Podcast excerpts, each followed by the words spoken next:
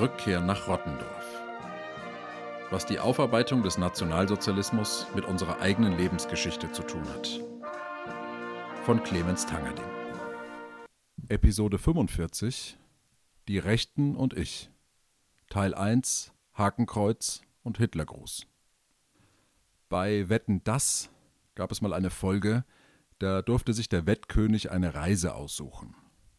Der Wettkönig war ein mittelalter Mann und liebte Opern. Thomas Gottschalk, bei uns in Franken nur der Dommi, stellte seine Optionen vor. Option 1: Flug nach Sydney, Hotel, Besuch einer Oper im Sydney Opera House. Option 2: Flug nach New York, Hotel, Besuch des Metropolitan Opera House, kurz MET. Oder Option 3: Fahrt mit der Bahn nach Bayreuth, Hotel, Besuch einer Oper der Wagner-Festspiele. Der Mann zog sofort Option 3. Und wir Kinder saßen vor dem Fernseher und konnten es nicht glauben. Bayreuth statt Sydney? Wie konnte man nur darauf verzichten zu fliegen? Wir waren noch nie geflogen und wir konnten uns nichts Schöneres vorstellen, als abzuheben. Wenn man uns aber ein paar Jahre später vor die Wahl gestellt hätte, wo wir unsere Pfingstferien verbringen wollen, Option 1 Sydney, Option 2 New York, Option 3 Obertulba, meine Geschwister, meine engsten Freunde und ich hätten sofort Option 3 gewählt. Denn die Pfingstferien auf dem Zeltplatz waren unser Bayreuth, unsere Festspiele. Mit Leuten, mit denen ich zwischen 1990 und 1995 auf dem Pfingstlager, dem Pfila, war, spüre ich heute noch eine besondere Verbindung. Auch wenn wir uns jetzt noch treffen, in der Stadt 30 Jahre später. Wir, wir haben in kaltem Spülwasser unser Besteck und unsere Teller gespült, in dem Chicken Curry Stücke schwammen und Pflaster. Und wir haben fast ohne Schlaf Fürbitten geschrieben und zweistimmige Lieder geübt – für den Gottesdienst mit unserem Kaplan Alfred, zum Beispiel Jesus höchster Name. Alfred war nicht nur Pfarrer, Stadtgruppenleiter und Religionslehrer, sondern auch unser Lagerkoch. Seine Spezialität war Chicken Curry. Und das Chicken Curry war so gut, dass viele sich übergessen haben. Alfred war auch für seine Burger bekannt. Und es gab in seiner Stadtgruppe einen Wer schafft die meisten von Alfreds Burgern Contest. Alfred gehörte zu einer anderen Stadtgruppe, unserer katholischen Jugendgruppe in Würzburg. Und den Unterschied zwischen der einen und der anderen lässt sich am besten anhand des Essens erklären. Während die Gruppenmitglieder von Alfreds Stadtgruppe Chicken Curry Sprechchöre starteten, gab es von meiner Stadtgruppe die Initiative, ein Eine Welt Essen zu veranstalten. Am Anfang des Abendessens zog man aus einem Hut einen Zettel und auf dem Zettel stand entweder Äthiopien oder Gabun oder Ecuador oder Deutschland. Wenn man Äthiopien zog, ging man zur äthiopischen Bierbankgarnitur und bekam nur Reis serviert. Am deutschen Tisch gab es Schnitzel mit Bratkartoffeln. Die Äthiopier hatten also tatsächlich Hunger, bis sie nach dem Abendessen an die Knopperspackungen von Mama und Papa wieder herankamen. Die Deutschen hatten ein schlechtes Gewissen. Die Christopher, so hieß die andere Stadtgruppe, war also mehr auf Gaudi aus. Und wir von St. Valentin auf Reflexion, auf Nachdenken. Es lässt sich auch nach 30 Jahren nicht bestreiten, wir waren einfach die besseren Menschen. In der anderen Stadtgruppe gab es auch mehr Problemfälle, also Jugendliche, bei denen die Eltern getrennt waren oder die sitzen blieben oder bei denen die Eltern ein Restaurant betrieben und die Kinder mithelfen mussten und sich schlecht ernährten. Bei uns waren die Problemfälle die, die nicht wussten, wie sie sich entscheiden sollten, wenn gleichzeitig Schweigeexerzitien in der Benediktinerabtei Münster-Schwarzach und Tage der Begegnung der Ackermann-Gemeinde in Tschechien stattfanden. Das waren unsere Probleme. Und dann, irgendwann, erfuhren wir, dass einer unserer Gruppenmitglieder wegen irgendwelcher rechter Umtriebe in der Presse stand. Ich weiß noch, als ich den Zeitungsartikel in den Händen hielt und ich sein Bild sah und seinen Namen las, wie geschockt ich war. Wir kannten uns nur entfernt, aber wir waren zusammen auf dem Fila gewesen. Ich war nicht so sehr geschockt von dem, was er getan hatte, denn kein Mensch war dabei zu Schaden gekommen, es ging nur um Symbole. Ich möchte übrigens hier ganz bewusst keine Details zu dem Fall nennen. Warum, dazu komme ich später. Ich war geschockt, weil es in der Zeitung stand. Ich habe es mit der Angst zu tun bekommen und habe sofort an Dinge gedacht, die ich selber getan hatte. Als ich noch in der Unterstufe oder unteren Mittelstufe war, ging bei uns in der Klasse eine Kassette mit der Aufschrift Goebbels Sportpalast durch die Klasse.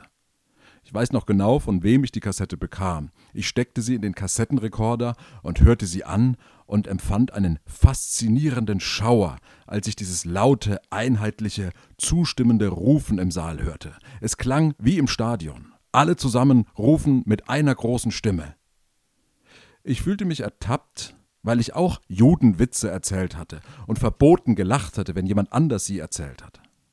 Natürlich haben wir den Hitlergruß nachgemacht und Hitlers Stimme als Sechst-, Siebt-, Achtklässer. Ich bekam es mit der Angst zu tun, als ich gelesen habe, was passiert ist. Und weil dieser Junge aus meiner Jugendgruppe massivste Schwierigkeiten bekam. Sein Leben stellte sich auf den Kopf. Ich hatte in der Folgezeit überhaupt keinen persönlichen Kontakt mehr zu ihm, aber ich bekam mit, welche unvorstellbaren Konsequenzen diese eine Tat hatten. Es prägte alles, was er tat, für die nächsten 30 Jahre. Bei diesem Vorfall habe ich zum ersten Mal miterlebt, was passiert, wenn jemand in der Öffentlichkeit oder im privaten Umfeld NS-Symbole verwendet, sei es Hakenkreuze, sei es der Hitlergruß, sei es ein Zitat oder ein Spruch von Goebbels, der SA, der SS oder der Wehrmacht. Und ich muss sagen, mit aus der Geschichte lernen hatte das wenig zu tun. Es war eine Anklage, ein öffentlich ausgesprochenes Urteil, aber ohne Aussicht auf Rehabilitation und ohne Interesse daran, das, was passiert war, in das Leben dieses jungen Menschen einzuordnen. Viele Medien berichteten über das, was passiert war, und sammelten Reaktionen aller möglichen Beteiligten. Die Justiz ermittelte und prüfte, ob das, was passiert war, auch strafrechtlich relevant war. Es sind übrigens fast immer die Tatbestände Volksverhetzung oder Veröffentlichung verbotener Symbole, die bei solchen Taten zum Tragen kommen. Auch innerhalb der Organisation, der der vermeintliche Täter angehört, gibt es eine Rechtsprechung. In dem Fall, in dem ich geschildert habe, war es die Schule, im Fall von Feuerwehrleuten ist es der Landesverband der Feuerwehr, im Fall von Parteien ist es die Parteijustiz. Wir sind schon so sehr an dieses Verfahren gewöhnt. Die Presse berichtet distanzierend bis ausgrenzend. Nicht die Zeitung im Namen der Zeitung, aber mittels der Reaktionen der Befragten. Die Staatsanwaltschaft ermittelt, dann ist ein paar Tage Ruhe und dann lesen wir, dass der Täter jetzt seine Stelle verloren hat, ein Parteiausschlussverfahren eingeleitet wurde, der Verein ihn entlassen hat. Oder, wenn das alles nicht passiert, dann gibt es empörte Berichte, wie das denn sein könne, dass jemand, der so etwas getan hat, immer noch in Amt und Würden bleibt. Deutschland 2023, sage ich da nur. Wir sind so sehr daran gewöhnt, dass wir nicht mehr überlegen, wie wir denn mit diesen Fällen umgehen wollen, welche Maßnahmen denn tatsächlich helfen würden, welche Methoden wir anwenden sollten, damit es uns als Gesellschaft weiterbringt, dass unser Zusammenleben sich verbessert. Was uns meiner Ansicht nach vollkommen abgeht, ist ein Bewertungsmaßstab, in dem wir Fälle rechtsradikaler Umtriebe einordnen können. Wenn ein Jugendlicher besoffen einen Hitlergruß zeigt, muss das doch anders bewertet werden, als wenn ein anderer systematisch gegen Ausländer hetzt. Es muss doch einen Unterschied geben, ob ein eigentlich anständiger Kerl in einer Situation sich hinreißen lässt, irgendeinen rechtsradikalen Dreck abzusondern, oder ob das tatsächlich seiner Gesinnung entspricht. Wenn es nur einmal passiert, dann glaube ich, wird ein gutes Gespräch reichen. Dann müssen wir der Person auch schnell wieder verzeihen. Dann soll die Sache bitte schnell erledigt sein. Für jede Art von Straftat gibt es das, diese Abstufungen. Bei jedem anderen Vergehen leuchtet uns diese Abstufung sofort ein. Wer einmal eine Packung Chips in der Tankstelle mitgehen lässt und dabei erwischt wird, kann nicht dieselbe Strafe bekommen wie jemand, der jeden Tag systematisch Läden ausraubt. Bei Fällen von Rechtsradikalismus scheint es aber in unserer Gesellschaft, in den Medien, im politischen Diskurs diese Abstufungen nicht zu geben. Alles ist maximal schlimm, alles ist gleich wie 1933, während den Anfängen. Ist es aber nicht. Ein Hitlergruß ist nicht so schlimm wie ein Hitler-Tattoo. Es ist erstaunlich. Wir können alle möglichen Kommunikationsstrategien im Netz nachlesen. Die drei größten Fehler, die wir vermeiden müssen, wenn wir den Chef um eine Gehaltserhöhung bitten. Die fünf wichtigsten Regeln, damit die Partnerschaft auch im Alter noch aufregend bleibt. Und die zehn Regeln für eine gelungene Kindererziehung. Streber kennen bereits die vier Ebenen der Kommunikation nach Friedemann Schulz von Thun und die fünf Phasen der Trauer nach Elisabeth Kübler-Ross. Aber wer so etwas für den Umgang mit Rechtsradikalismus, mit rechtsradikalen Umtrieben oder Taten sucht, der wird kaum fündig. Das viel besprochene und auch zu Recht gelobte Buch mit rechten Reden aus dem Jahr 2017 ist eher eine Reflexion über Rechtsradikalismus als ein Leitfaden für das Gespräch mit Rechtsradikalen. Es scheint Konsens zu sein, dass man Rechten keinen Spalt breit überlassen und keinen Zentimeter Bühne geben darf als irgend nötig. Aber mit einer konstruktiven Gesprächsstrategie, mit einem reflektierten, methodischen und damit meine ich auch wissenschaftlich fundierten Umgang hat das alles sehr wenig zu tun. Jetzt sage ich etwas, bei dem ich weiß, dass die meisten Zuhörer und Zuhörerinnen es ablehnen. Aber ich sage es trotzdem.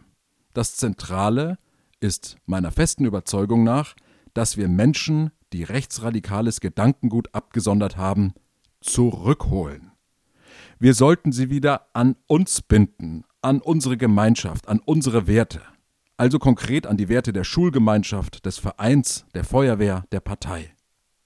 Im Moment ist das Ausgrenzen das zentrale Instrument. Ich glaube, das Wiedereingliedern muss das übergeordnete Ziel sein. Das ist einer der zentralen Gründe, warum ich in diesem Feld tätig geworden bin. Aus dem positiven Grundgefühl heraus, ich glaube, sehr viele lassen sich dazu bewegen, zurückzukommen und hören auf mit dem Mist, wenn man sie sich einmal zur Brust genommen hat, wenn sie verstanden haben, was sie getan haben, wenn man sich mit ihnen beschäftigt hat.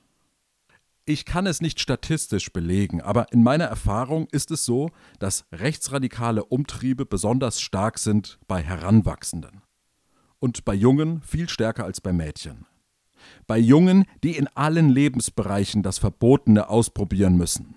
So wie manche Jugendliche sich ins Koma saufen, ihre Partner sitzen lassen, nicht mehr zur Arbeit kommen, so schreien manche eben auch irgendwelche dumpfen Nazi-Parolen heraus. Es steckt dahinter wahrscheinlich in vielen Fällen viel weniger Gesinnung, als wir daueralarmierten Intellektuellen es uns vorstellen können, sondern vor allem jugendlicher Frust, dass man eben erstmal nur eine ganz kleine Nummer ist, auf die niemand in der Welt gewartet hat. Und schon gar nicht die Frau, auf die man verzweifelt steht und die schon längst mit irgendeinem erfolgreichen Matthias zusammengezogen ist. Hitlergrüße und Hakenkreuze interpretiere ich daher gar nicht als politische Symbole. Ich glaube nicht daran, dass jemand, der ein Hakenkreuz auf eine Hauswand sprayt, Juden vergasen und Polen überfallen will, sondern dass er einen kleinen Moment lang dieses Gefühl braucht, zu einer großen, wahnsinnig starken und kampfbereiten Truppe zu gehören. Spätestens wenn er nach Hause geht und sich beim Öffnen der Ravioli-Dose in den Finger schneidet, ist dieses Gefühl aber wieder vorbei. Für den kurzen Moment aber ist es da, in der Abenddämmerung, an der Hauswand, wo um die Zeit niemand mehr vorbeikommt. Ich habe, wie ich vorhin schon gesagt habe, mit irgendwann zwischen 10 bis 14 die Sportpalastrede gehört und Hitler nachgemacht. Ich weiß wirklich nicht mehr, warum genau mich das fasziniert hat. Wahrscheinlich aus demselben Gefühl, ein kleiner, unbedeutender Kerl zu sein und eben nicht selbstsicher und souverän. Ich habe keine Massen mitgerissen. Nicht einmal meine großen Schwestern haben mir zugehört. Aber eine rechte Gesinnung hatte ich nicht. Ich hatte nichts gegen Juden oder Türken und hatte auch nie das Gefühl, es würde zu viele Ausländer geben. Diese Ressentiments gab es bei mir nicht und auch nicht bei den anderen aus der Sportpalast-Kassettengruppe. Das kann ich sicher sagen. Mir ist damals nichts passiert, weil kein Lehrer uns dabei gesehen hat und nicht alles gefilmt oder fotografiert wurde.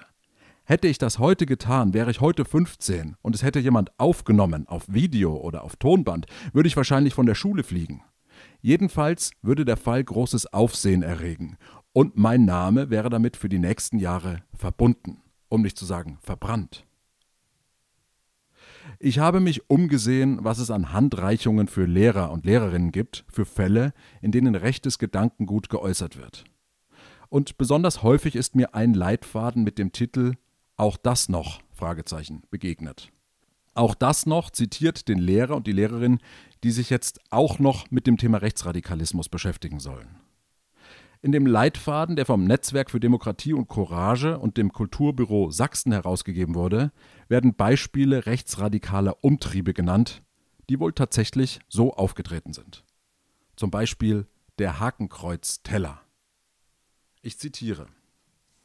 An einer außerbetrieblichen Ausbildungseinrichtung wurde im Rahmen eines extern angeleiteten Kunstprojektes getöpfert. Die Auszubildenden waren in der Gestaltung ihrer Objekte frei. Eine der Auszubildenden investierte eine Menge Zeit in die Dekoration eines Tellers. Mit viel Geduld wurde er mit Runen geschmückt. Das Zentrum bildete ein großes Hakenkreuz. Die anwesenden PädagogInnen griffen nicht ein. Erst viel später wurde dies in der Ausbildungseinrichtung bekannt. Die Auszubildende wurde verwarnt, die Auszubildende wurde verwarnt, ein paar Tage von der Ausbildung ausgeschlossen und entschuldigte sich anschließend für ihr Verhalten. Der Fall wurde zu den Akten gelegt. Trotz Beratung entschied sich die Ausbildungseinrichtung dazu, nichts weiter zu unternehmen. Ob der Vorfall mit den Machern des Kunstprojektes und den anderen Auszubildenden thematisiert wurde, ist nicht bekannt. Zitat Ende. Die Ratschläge zur Intervention in Fällen wie diesen lauten nun wie folgt. Ich zitiere. Nutzen Sie Fälle wie die vorab beschriebenen und die mit ihnen einhergehende Aufmerksamkeit für das Thema für eine möglichst breite schulinterne Auseinandersetzung. Beziehen Sie möglichst viele Zielgruppen mit ein. Schülerinnen, Lehrkräfte, Sozialpädagoginnen, Eltern. Denn erstens, es ist eine hervorragende Lerngelegenheit für alle Beteiligten. Die Themen liegen auf dem Tisch. Zweitens, durch eine öffentliche Thematisierung werden den problematischen Einstellungen öffentlich humanistische Haltungen entgegengesetzt. Das stärkt demokratische Schülerinnen und zeigt Unentschlossenen, dass rechte Meinungen nicht unumstritten sind. Und drittens, potenziell betroffenen Menschen an der Schule wird gezeigt, dass sie nicht allein dastehen, sondern auch sie solidarische Menschen in ihrem Umfeld haben, die sie im Zweifelsfall unterstützen und nicht wegschauen. Zitat Ende. Die Autoren und Autorinnen, die den Leitfaden verfasst haben, verfolgen dasselbe Ziel wie ich. Und ich bin dankbar für solche Leitfäden, damit wir darüber diskutieren und debattieren können, was die richtigen Methoden sind. Wir sind also in einem Team. Aber ich habe Fragen an das, was die Expertinnen und Experten da empfehlen. Folgende Fragen. Was passiert, wenn über einen Jugendlichen, der etwas falsch gemacht hat, eine möglichst breite schulinterne Auseinandersetzung stattfindet, in die möglichst viele Zielgruppen einbezogen werden. Was passiert dann mit diesem Jugendlichen? Was geschieht, wenn seine Tat öffentlich thematisiert wird und wenn seinen Einstellungen öffentlich humanistische Haltungen entgegengesetzt werden? Gibt es zu diesem Vorgehen schon Beobachtungen? Mein Gefühl oder vielleicht auch etwas Menschenkenntnis und Erfahrung mit Bildungsarbeit sagen mir, dass das Einbeziehen möglichst vieler Menschen für den Jugendlichen, der das Hakenkreuz gestaltet hat, eine unsagbare Schmähung darstellen könnte. Dass es allergrößte Scham in ihm auslösen könnte, dass er seinen Selbstwert verlieren könnte und seine Stabilität. Um zu reflektieren, was er getan hat um sich auf den Weg zu machen, zu verstehen, warum er dieses Hakenkreuz geformt hat, oder sie in dem Fall. Für diesen Weg braucht es aber doch einen selbstbewussten, einen einigermaßen stabilen Menschen. Mein Gefühl sagt mir außerdem, dass in diesem Leitfaden eine Botschaft an diejenigen fehlt, die sich Verfehlungen haben zu Schulden kommen lassen. Eine Botschaft, die ihnen erklärt, wie sie zurückkommen können. Ich versuche einmal, so eine Botschaft zu formulieren. Lieber Schüler, liebe Schülerin, was du getan hast, war nicht in Ordnung, und wir wollen, dass du verstehst, warum. Wir wollen mit dir reden. Es ist wichtig, dass wir uns zusammen in ein Zimmer setzen, die Türen hinter uns zumachen und uns in die Augen schauen. Was hat dich dazu bewogen, ein Hakenkreuz zu malen oder den Hitlergruß zu zeigen? Erkläre es uns und sei ehrlich dabei dann wollen wir dir erklären, worin das Problem liegt, was für Symbole du da verwendet hast, wofür sie stehen. Du wirst für das, was du getan hast, bestraft. Aber du sollst etwas lernen während der Strafe. Daher kannst du dir überlegen, was du für eine angemessene Bestrafung hältst. Wir entscheiden, aber du kannst gerne Vorschläge machen. Wenn du deine Strafe abgegolten hast, dann treffen wir uns genau hier wieder in diesem Zimmer. Dann machen wir wieder die Türen hinter uns zu und dann erklärst du uns, wie es dir ergangen ist. Wenn alles gut gelaufen ist, dann ist die Sache erledigt. Sobald die Tür wieder aufgeht, bist du wieder aufgenommen in unsere Schulgemeinschaft und fühlst dich hoffentlich zugehöriger als zuvor. Wir wissen, du bist kein böser Mensch, du bist ein guter Mensch. Deine Lehrerinnen und Lehrer. Der Junge aus meiner Jugendgruppe wurde nie wieder aufgenommen. Nicht von den Medien, nicht von der Jugendgruppe, nicht von der Schule. Es gab überhaupt keine Rehabilitation. Es gab kein Ende der Bestrafung. Sein Name ist immer noch belastet und wird es immer bleiben. So wie in abertausenden ähnlichen Fällen. Dabei war und ist auch er kein böser Mensch, so wie die allermeisten, die rechtsradikale Symbole an jüdische Grabsteine geschmiert, Hitler-Zitate herumgeschrien oder den Hitlergruß gezeigt haben an der Bushaltestelle. Wir müssen nur erstmal selbst an das Gute in ihnen glauben. Wenn wir erkannt haben, dass wir es in den allermeisten Fällen mit grundsätzlich anständigen Jugendlichen und jungen Erwachsenen zu tun haben, dann gilt meiner Ansicht nach nur eines. Wir stoßen sie nicht aus. Nein, wir weichen ihnen nicht mehr von der Seite, bis wir sie zurückgeholt haben. Sure.